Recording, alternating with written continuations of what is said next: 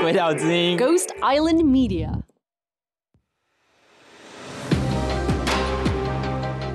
这里是鬼岛之音，你现在正在收听的是《来自五星的你》第二季。本节目会邀请居住在欧洲的华文母语者，或者曾经在中国住过一段时间的欧洲人与中亚人们，借由各方观点来跟我们分享中国在欧洲的影响力。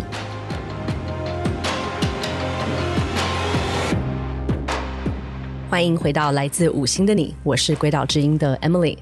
今天我们来探讨中国“一带一路”在欧洲的影响。上一集我们提到，习近平上任后，他以加强输出中国影响力到世界各国视为重要的任务，其中的核心就是二零一三年启动的一带一路计划。这个计划至今已投入了数千亿美金。透过海陆两条通往欧洲的丝路，它推动沿线国家的基础建设发展以及经济合作。根据二零二二年中国的官方数据，“一带一路”它已经涵盖了全球一百四十七个国家，建设包括铁路、公路、港口、发电厂、核电厂等等。在欧洲，目前有二十几个国家是中国“一带一路”的伙伴。然而，“一带一路”所透露出的野心被评论为习近平。复兴中国、实现中国梦的手段，也让欧盟担心中国借由此计划扩大的影响力会不会干涉并侵略到欧洲的民主与人权。假设中国在人权上面能够稍微改善，或者是在军事上能够给予欧洲国家更多的安全保证，那我觉得对大多数的欧洲国家来说，他们并不排斥与中国的合作。今天我们邀请到台湾政治大学东亚研究所的薛建吾教授。他从习近平上任开始就研究“一带一路”计划中的国家在经济与政治上所受到的中国影响，或是没有受到的中国影响。很荣幸今天可以请他从各项指标分析“一带一路”的影响力，以及他在研究中国势力崛起时在英文学术界的经验。接下来我把麦克风交给主持人陈映瑜。本集采访时间为二零二二年八月二号。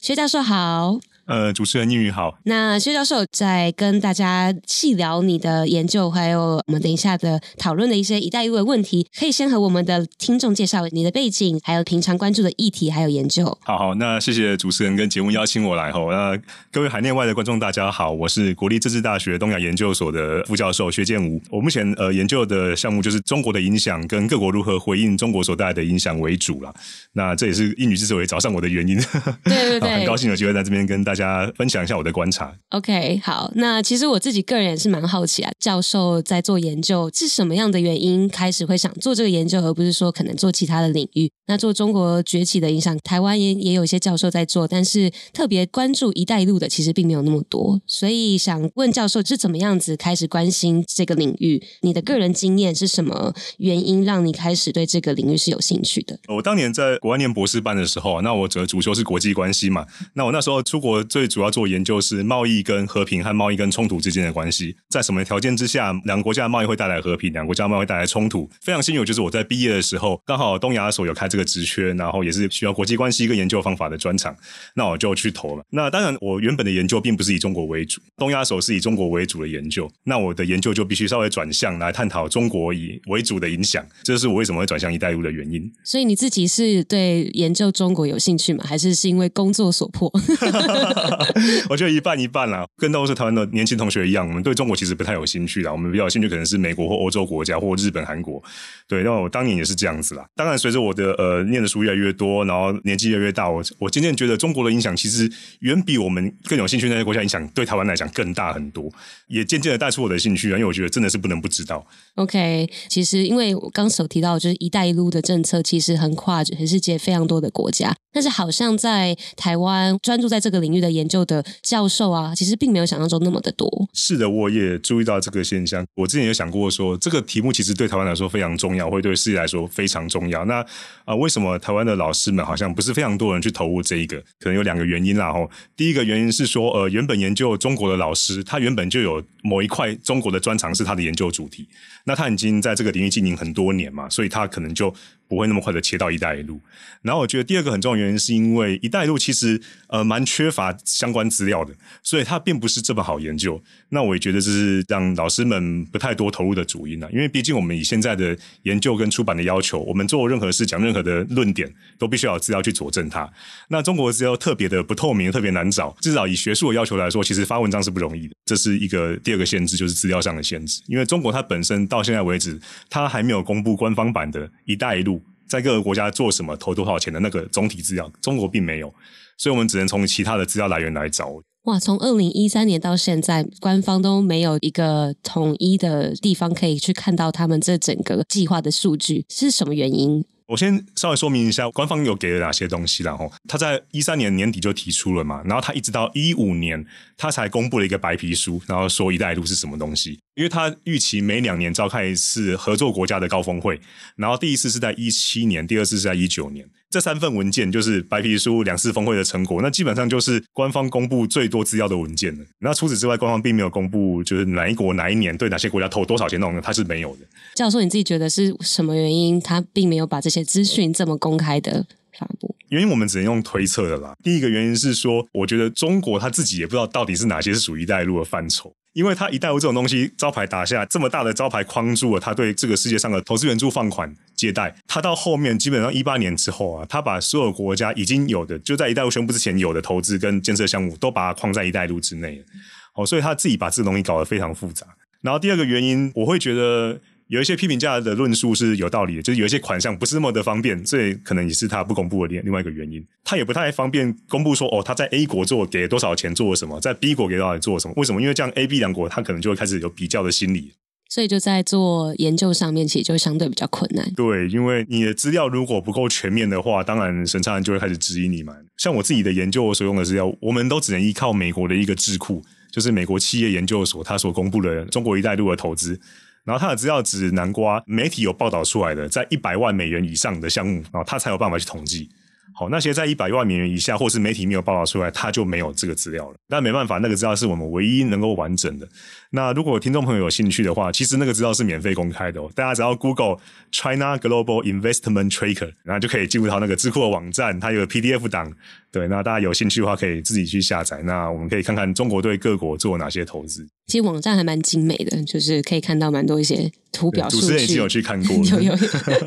对，当然就是说可以看到“一带一路”的规模，还有它整个计划的时程，其实是希望可以继续延续下去的嘛。那为什么推动“一带一路”是中国对世界各国影响力的一个关键指标呢？这个关键指标的原因在于说，哈，第一个它的规模真的是非常的大。我们最知名的国际援助大概就。是二次大战之后，美国为了帮助欧洲复兴所推动的马歇尔计划，那个是最大的、我们最知名的一个国际援助。然后那一次的国际援助，大概美国花了它的 GDP 的，如果我没记错的话，这个数字可能是大概六 percent 吧。对，然后在它的上面。那一带一路呢？从二零一三年到现在，已经投入了大概年 GDP 大概百分之八左右，所以这个规模这是我们注意它的一个原因之一，因为规模实在非常的大。然后第二个，因为中国除了跟东亚国家、跟美国之外，跟东南亚国家之外，跟稍远一点的国家基本上没有太大的关系。那特别是欧洲国家，中国跟欧洲国家关系是蛮远的。一带一路的话，就是变成中国能够打入这些过去跟他比较少接触的国家的一个非常好的一个 slogan，非常正当的理由，就是要做交通建设嘛。那过去没有关系的国家，因为这个交通建设的关系，我们就可以串在一起。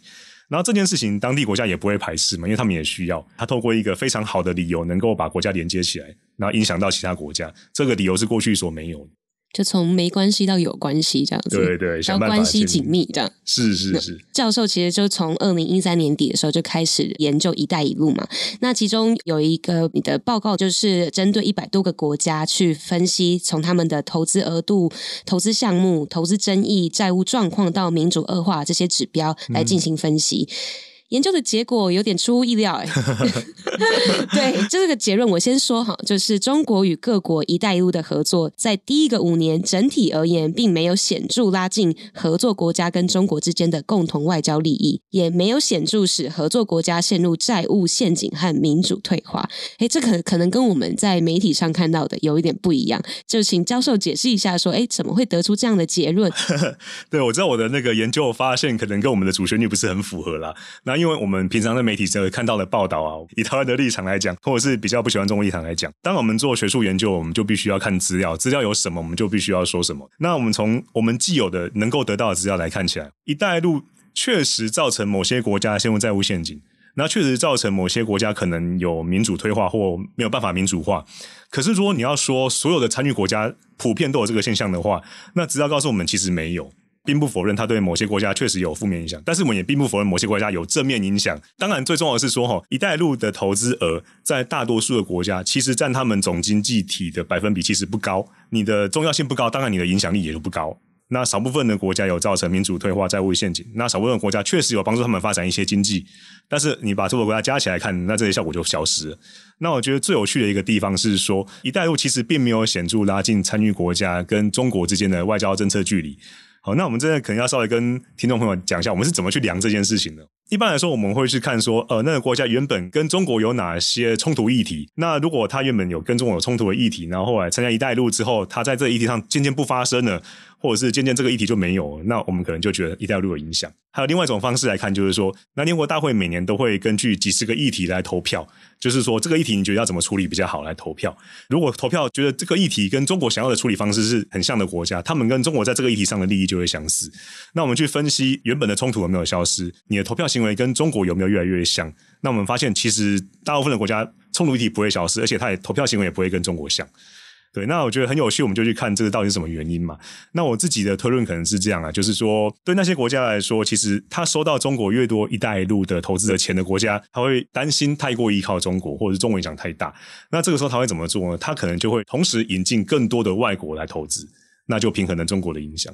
那我觉得这是一个很重要的原因。所以其实很看的是它的比例，中国对该国投资的比例占它整体收到外国投资的比例来看的。对，就是我们通常是用中国投资的比例占它所有能够收到投资的比例，这是一个方法；或者是中国投资的比例占它总经济产值的比例来估算中国的影响力到底有多大这样子。那当然，在绝大部分的一带路国家中，这个比例并不大啦，所以中国的影响自然也不大。有哪一些国家特别明显受到一带一路的影响？影响的话，我们就先讲占整体经济的比重比较高的国家了。呃，我现在手上一时还没有数据，但是我印象中最高的国家是巴基斯坦，它收到的钱是最多的。然后占比重较高的几个国家，可能包括斯里兰卡、巴基斯坦、呃，寮国、缅甸这些国家，大部分都是比较稍微开发中的非民主国家，因为它的经济体本来就不大，然后中国给它投很多钱，那这样子相对起来占它的经济产值就会很大。好，那这就是可能影响最大的这几个国家之一。那在欧洲的话，有哪一个国家可能受到的影响是比较大的呢？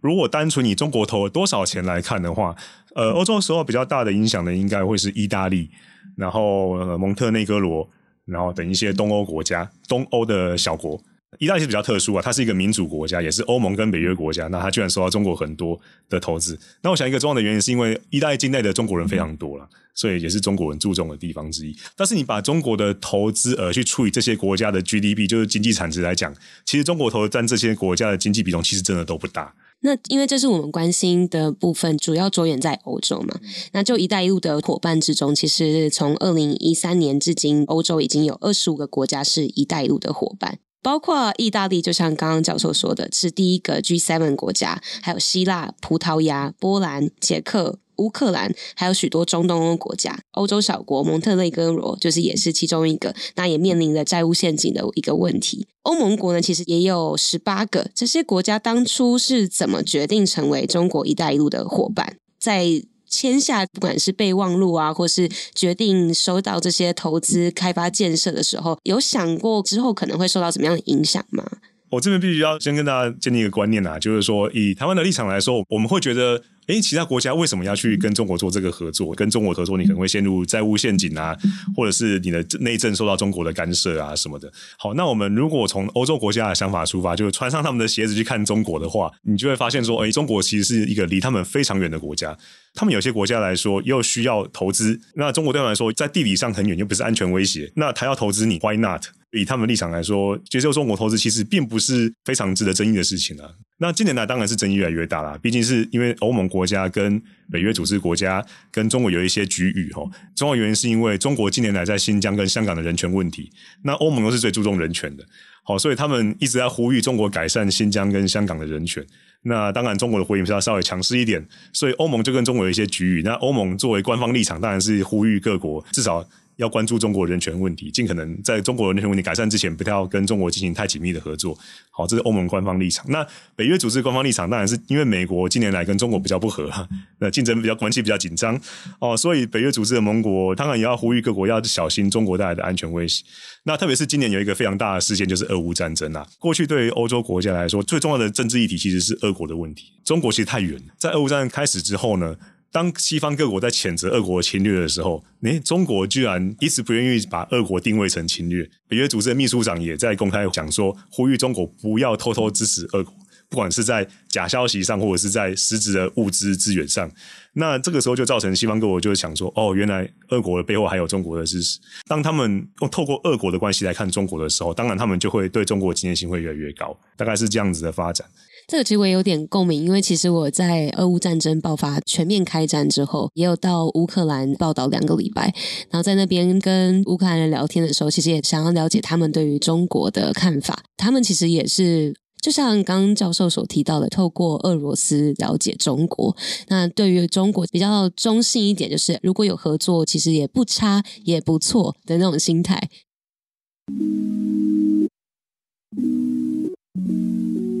教授其实也有发表一篇学术文章，就是分析还有检视十四个欧亚国家对俄国外交政策的选择。你觉得这些前苏联国家对俄国的抗衡与跟从之间的这个平衡，和他们对同样是威权国家的中国的政策还有态度有什么相似之处吗？好，谢谢主持人这么用心还看了学术文章。那个研究是呃蛮有趣的，那篇研究其实是一个接续的研究啦。他原本的研究是我们中研院的院士吴玉山教授。大概在一九九七九八年的时候所做的，呃，因为苏联解体之后独立出十四个国家，好，那他就发现说，吼，那这些十四个国家里面，经济发展越好，跟西方国家关系越密切的国家，越愿意抗衡俄国，反之就会越护从俄国。好，那我就接续下去研究说，诶，那已经过二十年了，是不是还是这样子？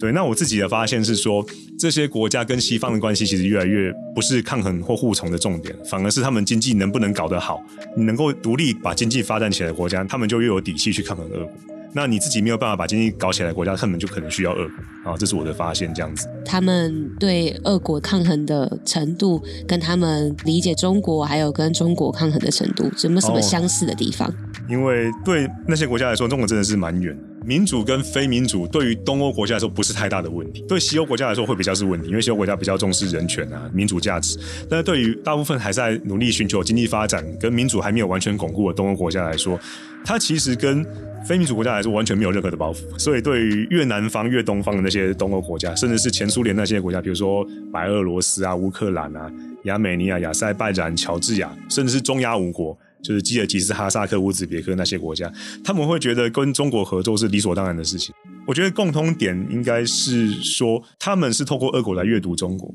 好，所以俄国对他的安全威胁越大的国家，那他们会越担心中国。那反之，有些国家俄国不是他们的安全威胁，甚至是重要的经济来源，那俄国最近又跟中国比较好，所以他们对中国他也会比较正面一点。教授，因为刚刚有提到俄乌战争嘛，就是今年二月，俄国全面入侵乌克兰。因为乌克兰本身它也是中国“一带一路”的贸易伙伴，本身也是前苏联国家。在这一次今年战争爆发之后，你自己有观察到乌克兰政府，或是人民，或是你可能观察到的一些舆论，对于中国的看法有没有什么样子的变化？坦白说，我并没有在新闻中看到乌克兰他自己对于中国的感想有什么样的变化。嗯，但是我觉得可以合理推测，中国作为一个不愿意谴责俄国的行动是侵略的国家，而且又给予俄国假消息上的资源跟物质上的资源，那乌克兰对于中国的看法当然会往下掉啊，这是理所当然。对，那如果你要放大到整个欧洲来讲的话，那近年来中国的形象真的是还蛮差的哦。最主要是两点呐啊，第一点就是那个 COVID-19 啊，造成欧洲的生活很不方便，而且很多人死亡。那这个东西在民调之后，我们有发现，因为 COVID-19 使得很多欧洲国家对于中国的好感度都到达了史上的低点。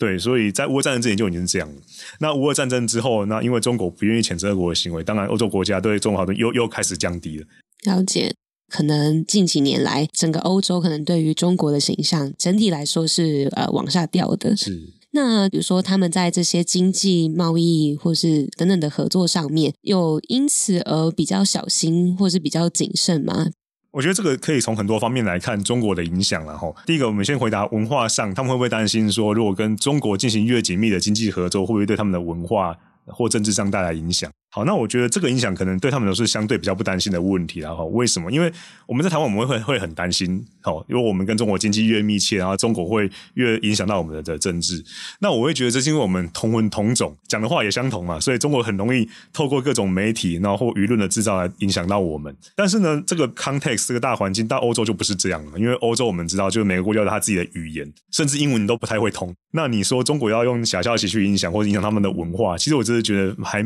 蛮不容易的啦。接下来是其他方面的影响，会不会影响到内政？吼，中国它当然官方一直都在讲说，我们只是做投资嘛，做合作，不影响内政主权。对，那我们从民调上来看，也确实是这样。我这边有一份民调的数据啊，就是二零二二年春天，那美国的一个很有名的智库皮尤研究中心，他去对欧洲国家做一些民调。好，他问欧洲国家说：“呃，请问你想到中国的时候，你最关心的议题是什么？”然后他们选出了四个欧洲国家想到中国的时候会想到的议题。好，那第一个欧洲国家最关心的问题，其实蛮出乎人家意料，就是人权。对大多数欧洲国家来说，他们最关心的中国的议题其实是人权问题。好，那其实可以看见他们欧洲的民主价值观还是蛮蛮不错的哈。那第二关心的是什么？哈，他们第二关心的就是哦，中国逐渐增强的军事权力。我觉得这个也他们也是透过俄国来感受这件事情的。那第三个关心的事情是什么？哦，经济上的竞争。但是排到第三位，他们关心与中国经济上的竞争。可是这个担心的百分比已经低于百分之三十。那就是说，对于大多数的欧洲人来说，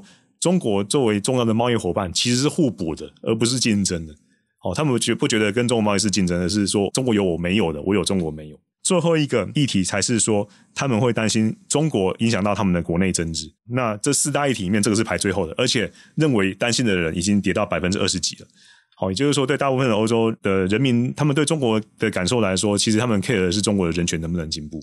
然后中国的军事。会不会透过俄国来对他们造成威胁？除此之外，他们对于经济竞争或者是改善内政呢，其实是没有那么高。我觉得这个民调也解释了说，他们之所以不那么反对中国的投资原因在这里。好，当然这两年会有一些变数啦。正如刚刚我们民调的结果所显示的，哈，假设中国在人权上面能够稍微改善，或者是在军事上能够给予欧洲国家更多的安全保证，那我觉得对大多数的欧洲国家来说，他们并不排斥与中国的合作。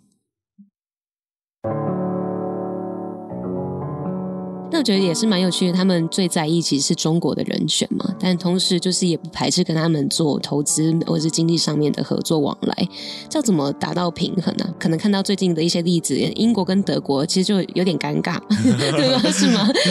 是是是，对对，其实蛮多地方蛮尴尬的哈。美国曾经呼吁各国。就是你在建设五 G 通讯系统的时候，不要使用中国华为的系统，毕竟华为是中国的系统嘛，所以你在建设通讯的时候可能会有安全上的疑虑，中国可能会有办法去掌控你的通讯。其实蛮多国家愿意继续使用中国华为的系统。那一方面是华为真的是给予很多补贴啊，然后跟大力的配合各国的需求，当然也是各国本身也需要布置这个通讯系统。那在没有其他更好替代方案的时候，中国的方案其实是还蛮划算的方案。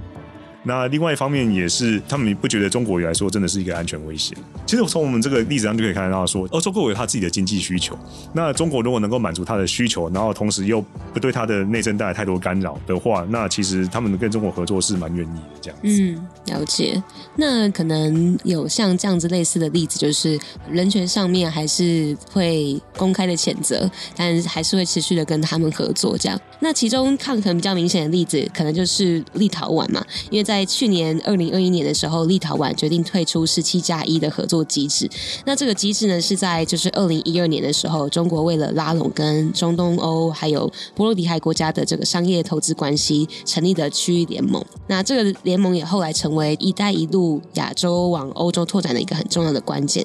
但是立陶宛就退出了嘛。嗯、然后在去年底的时候呢，也确定驻立陶宛台湾代表处。那台湾两个字就惹怒了中国，对不对？所以呃。立陶宛对中国的出口，相较前一年其实下降了九十一 percent。其实像这样子抵制的例子，似乎好像没有一个连带的效应，好像欧洲国家都在观察说，立陶宛对中国采取的这个行动有什么样子的后果跟影响。所以教授的话会怎么样看？好，那首先，当然要特别感谢立陶宛，然后 作为一个台湾人，就是对于立陶宛这么义薄云天的举动，我 真的是深表感激。对，那当我们知道他这样听我们，然后又退出十七加一跟中国合作的时候，对我都贴了那个什么他们的名产的巧克力的链接在我的 Facebook 上面，然后希望大家可以多多的购买支持立陶宛。有，我也有买，有买。非常感谢立陶宛啊！当然，它它是一个非常非常明显的特例啊，在欧洲国家，我觉得立陶宛会这么的挺台湾，有一个原因是因为它跟俄国关系也不好。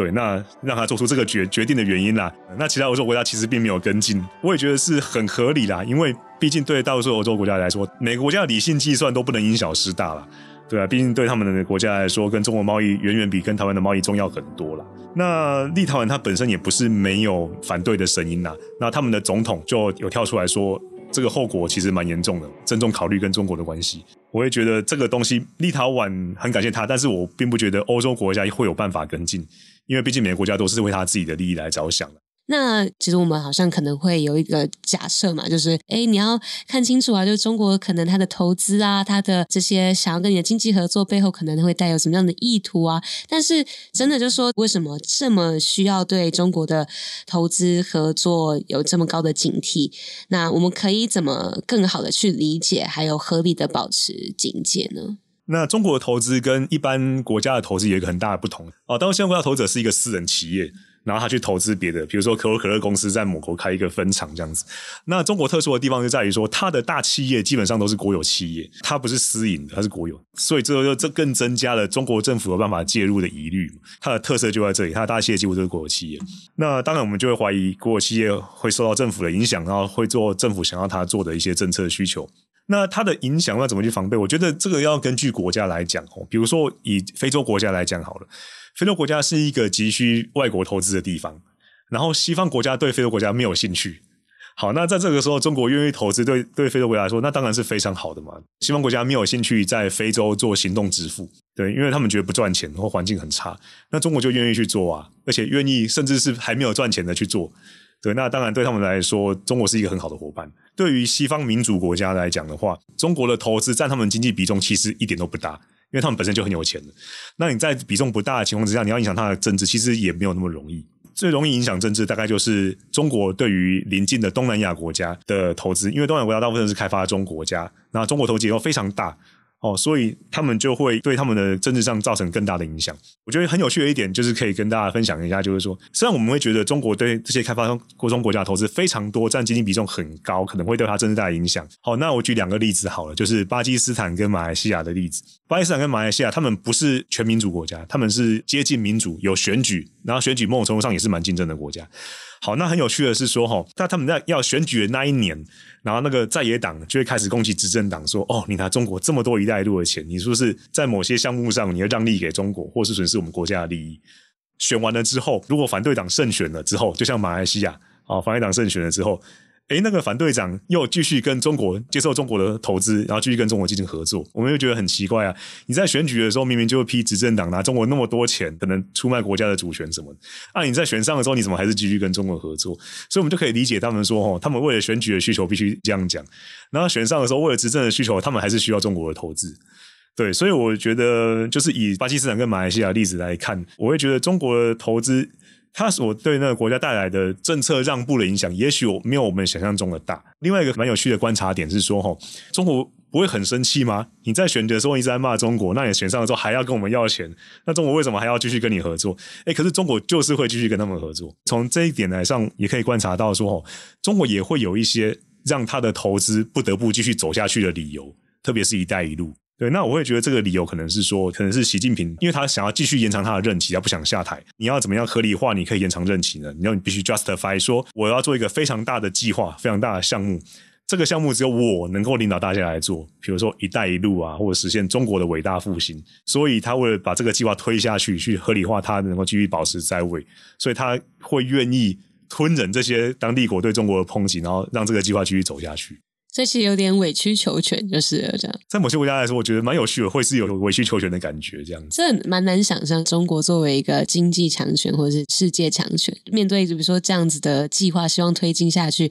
还是会多少就是吞忍一下 这些，也是蛮有趣的。这些攻击，对不对，对？OK，好，回到就是“一带一路”这个部分。所以想问教授说，接下来“一带一路”在欧洲的这个发展的话，有什么重要的部分是值得我们特别关注的？好，“一带一路”在欧洲的发展上，哈，因为随着俄乌战争的爆发嘛，在上个月底六月底，北约组织开会的时候，他公布了一个战略概念，他把俄国说是未来的安全威胁，把中国说成是未来的安全挑战、系统性挑战。好，那他把中国定义为系统性挑战的原因，是因为他觉得中国在很多的国际事务上面并没有配合规则来走。有哪些事务没有配合规则来走？第一个就是自由贸易的部分呢。中国常常就说我们要自由贸易，那他要人家开放市场给他，可是当人家去中国做生意的时候，中国常常会不让人家把钱汇出来，所以你赚到的钱你是只能留在中国用。那你要拿钱拿出来是很不容易的。好，那这个就违反了自由贸易的规则，所以西方国家就是说中国不遵守国际秩序的规范。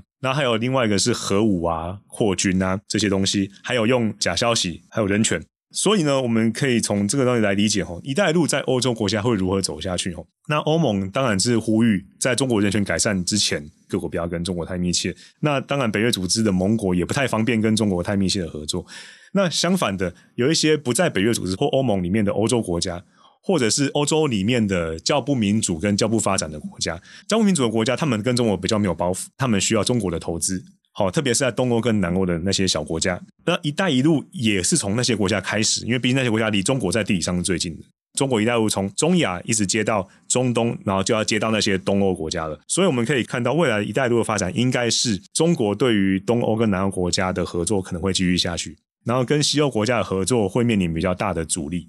好当然这个阻力还是要看中国跟俄国有多密切。好，中国跟俄国越密切，那当然北约欧盟会越警告各国，那这个合作就会停滞下来。所以像俄乌战争在二月爆发之后，对于中国想要在中东欧这一块继续拓展“一带一路”上面，是不是也就会更加的困难？他们上个政府是比较亲中的政府。哦，所以在他任内啊，就跟中国签了备忘录啊，然后跟中国签了很多“一带一路”的投资项目。然后呢，在今年的选举之后，他们换了一个叫不那么轻松的政府，那很多“一带一路”的项目就开始出现争议了。然后这个政府也开始谴责中国在贸易上跟人权上的作为。哦，所以我觉得很大程度来讲是取取决于他们的国内政治的发展。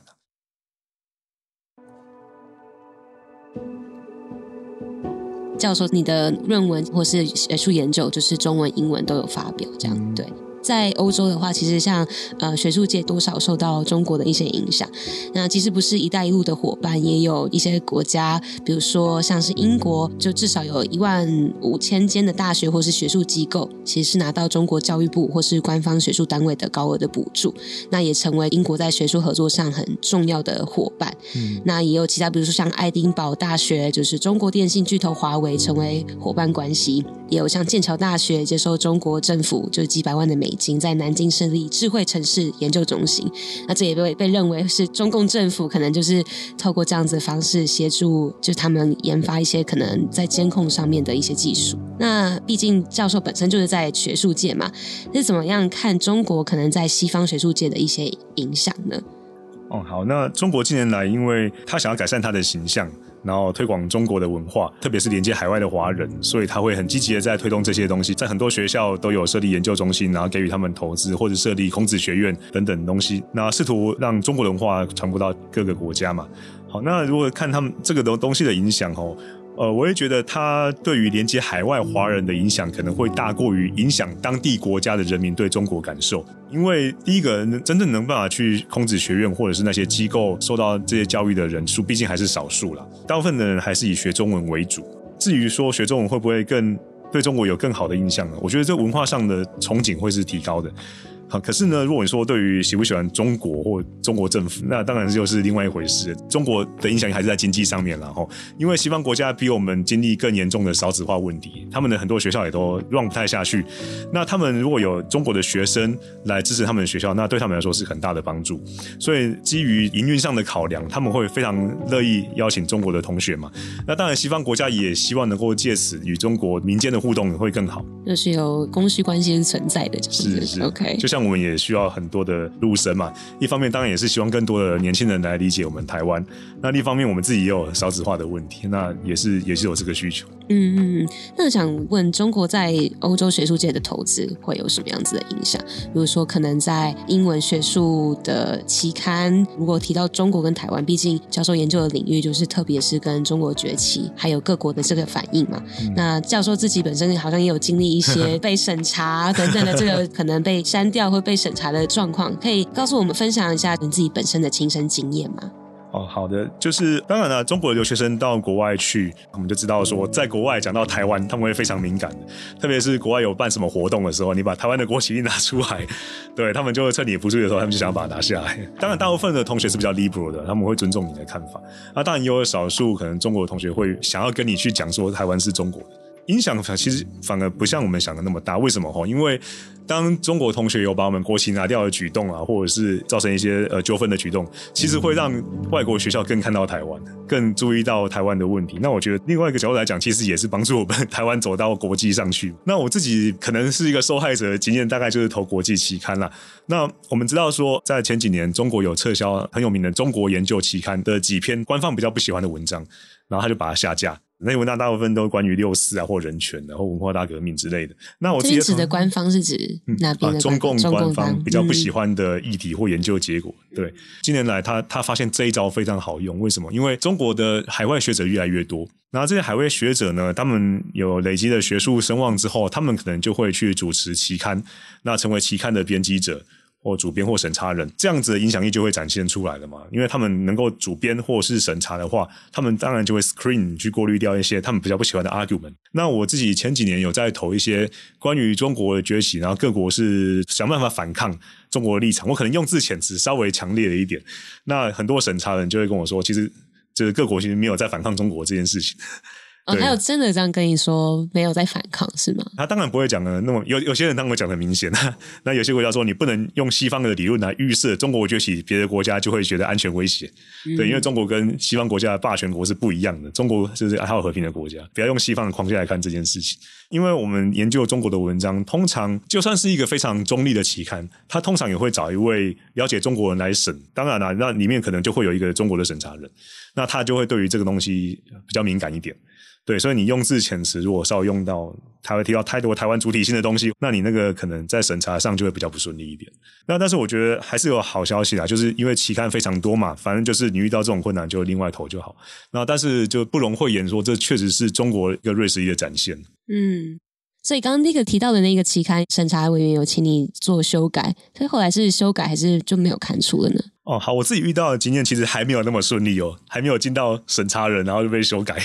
最常遇到的是说，呃，因为我们投稿到期刊，它可能会有一个 desk review 的阶段，就是主编先去看你这篇文章适不适合开始进入审查程序。他如果判断就是他去看这篇文章有没有最低限度的水准嘛，或者说这个文章题目符不符合那个期刊的题目，然后他才可以开始送去审。我通常会在 desk review 的时候就会收到说你的题目跟本刊的题目不合，然后请你退稿。但是我可以非常确定，我的题目跟刊物的题目是非常合的。好，那我当然也有被退稿的经验了。那个审查人感觉起来，因为他用字遣词不是 native English speaker，他会说中国并不是霸权，不要用预设各国要反抗中国的立场来来讨论这件问题。然后这是我自己遇过的状况，这样子。了解，OK。如果说中国可以在学术界掌握他们对于各国家的论述的话，可能对台湾、对香港、对东南亚国家，甚至是美国、欧洲，都会有他们想要掌握的这个论述。我觉得这真的是一个问题，因为中国的学者们很优秀了，他们有非常多优秀的学者，因为他们在国外的研究做得很好，所以他们能够主编期刊或主持期刊或担任审查人，或是在系上担任重要的职位嘛。相对来说，台湾的学者能够留在美国，在近年来越来越少。那我当然觉得这个发声的管道就会越来越少，那当然你论述就会越来越偏向中国那一边，这是可以预期的。那我们可以怎么做呢？哦，说如何增加我们至少在学术界在国际的影响力嘛？对啊。因为中国学者这么多，在很多的不管是国际机构啊、学术单位啊，都会有很多的。那必须说说，嗯，不能一竿子打翻中国学者啦。有些中国学者是也蛮 liberal 的，或者是说他们也愿意就是我们公正的来看资料说什么来判断嘛。当然有一些比较有民族主义、爱国心的。那其实说到这方面，我还蛮佩服中国政府的努力啦，因为他们会很努力的宣召说中华民族、中国人、中国认同。所以我们看到很多的中国出生的学者到美国了，都已经拿到美国籍，没有中国籍。他们都已经是美国人，他们的小孩子也是美国人，可是他们还会觉得说，我应该要回去服务我的祖国。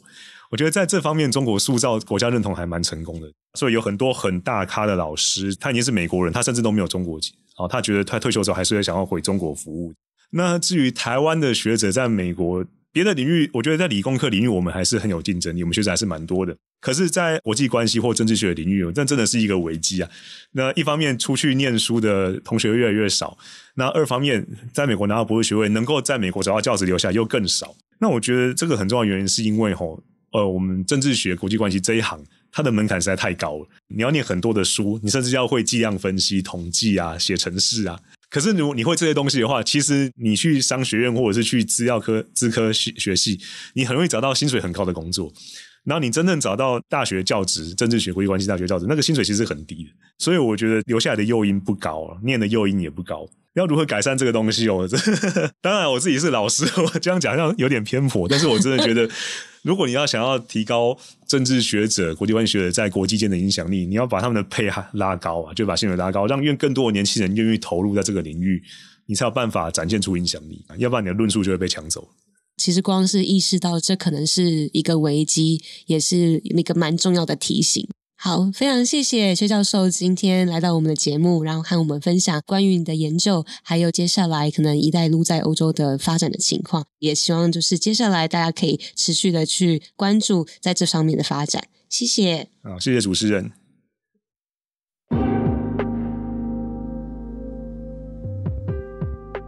好，非常谢谢薛教授今天来到我们的节目，和我们分享关于中国“一带一路”政策从二零一三年以来在世界各地的布局，以及在欧洲的影响力。教授提到，欧洲人想到中国时最在意的四个面向：人权、军事实力、经济竞争，还有影响国内政治。这可以看出，欧洲各国对中国的崛起开始有警觉。但我认为最有意思的是，教授不断提到的欧洲理解中国的方式是透过中国坚实的策略盟友俄罗斯。欧洲正是透过俄罗斯的镜头来理解中国，这在俄乌战争爆发后也更加明显。要理解中国，得要理解俄罗斯。教授还分享了他自己发表英文学术期刊遭到言论审查的经验，也可以窥见中国对国际话语权掌握的企图心。当世界强权持续拓展他们的话语权，其他的小国该如何让国际继续听见自己的声音？所以，会写英文文章或学术期刊的朋友，可以多写一点吗？好了，再次谢谢薛教授专业又轻松幽默的分享。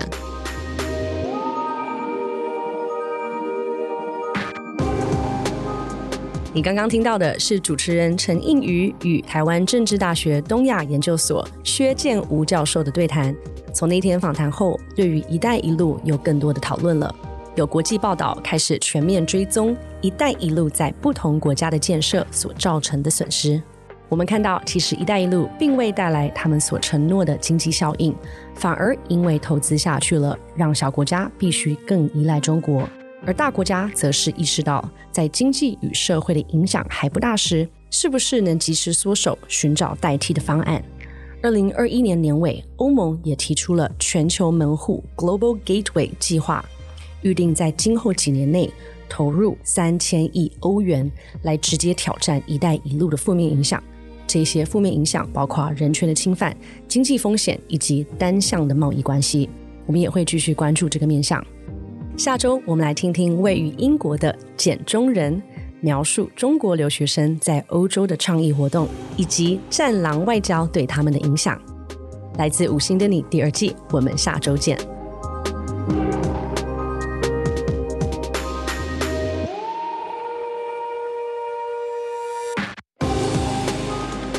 您正在收听《来自五星的你》，由鬼岛之音制作出品。本集节目主持人是我陈映瑜，Alicia Chen。制作人是吴怡慈、Emily Y Wu，剪接林仁斌，执行严庭云，逐字稿陈艺文，行销万巧荣，资料收集赵敏。